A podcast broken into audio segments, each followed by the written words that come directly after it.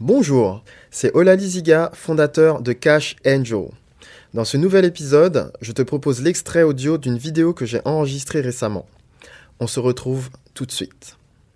How to become an investor. That's an interesting topic. What is an investor? So that's what we are going to see in this video. Hi, my name is Olali Ziga and I'm your high return investment expert. So first of all, what is the definition of an investor? I will give you mine. For me, an investor is someone that puts something somewhere and that expects a result and a positive result. So you can be an investor related to money, but you can be an investor related to nature. You plant a seed, it grows, and then you have a tree. You can be an investor. Most of the motivation people they say you need to invest in yourself. Yes, that's some kind of investment. You need to invest in yourself and then you grow personally. You can invest in a project, you can invest in many things. But right now, because we are in the high return investment, I'm going to break it down for you in five steps related to my definition of investing. Those five steps they are related to five senses. You need to use your five senses when it comes to investing. The first one is the sight. You need to use your eyes. Why you need to use your eyes? Because when you want to invest, you need to see something about investing. For example, you need to go to a place where you see a building, you need to go to a place where you see, I don't know, a field, uh, anything, but you need to use your eyes. It's really important. And with your eyes, there's also something that you can do, and that all the investors do, which is reading. You need to read a lot about your subject. You need to read all the time when you want to invest in something because the more you read, the more you get knowledge. The more you get knowledge, the more you are able to see if you are doing something interesting about your investment. So that's something really important. Use this sense, the sight, you read. Okay? Then there is another thing, which is the audition. You need to use the hearing, you need to listen. You can listen, for example, to TV shows related to investment.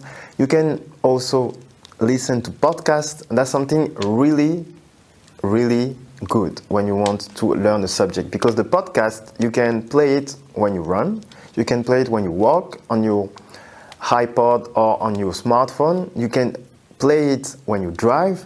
So the podcast is really powerful in order to learn in a subject.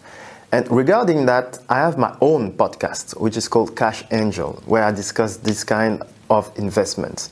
So pay really attention to this. You need to listen. You can also have some audiobooks. If you don't like to read all the time, you can use audiobooks. So you will still use your hearing. And the third one is what we call the touch.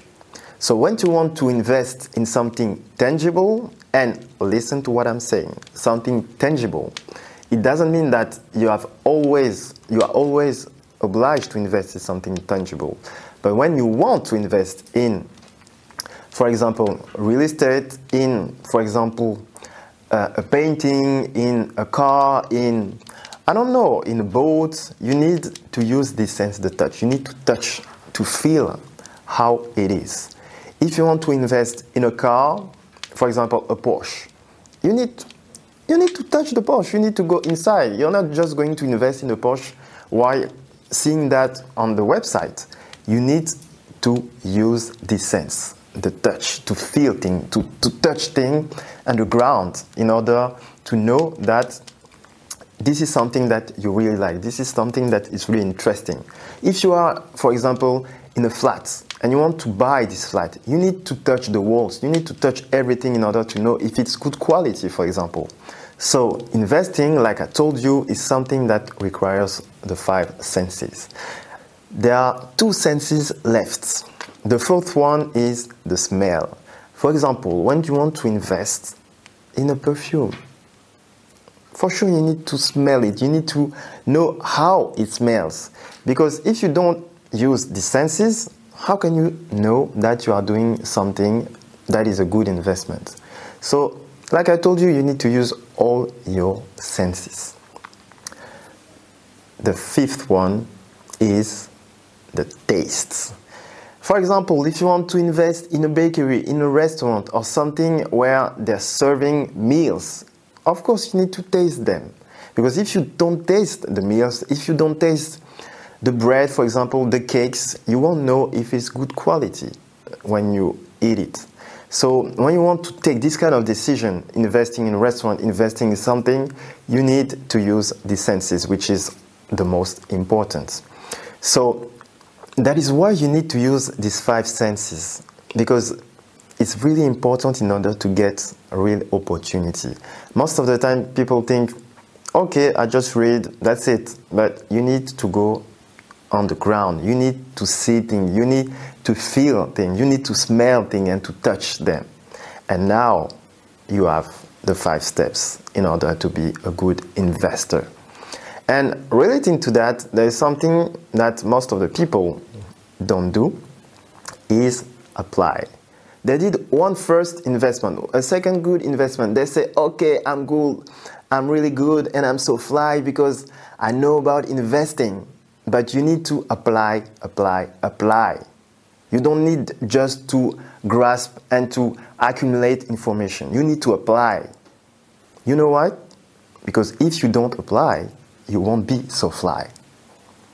And regarding all that we have talked on, in this video, I would like you to share what you think about that, what you think about investing. What is a good investment? What is a good investor for you?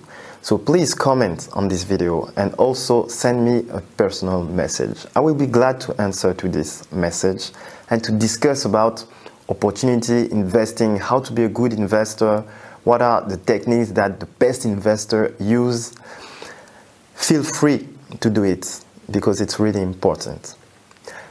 That's it for today. Thanks for watching this video. My name is Olali Ziga and I'm the founder of Cash Angel. Bye bye.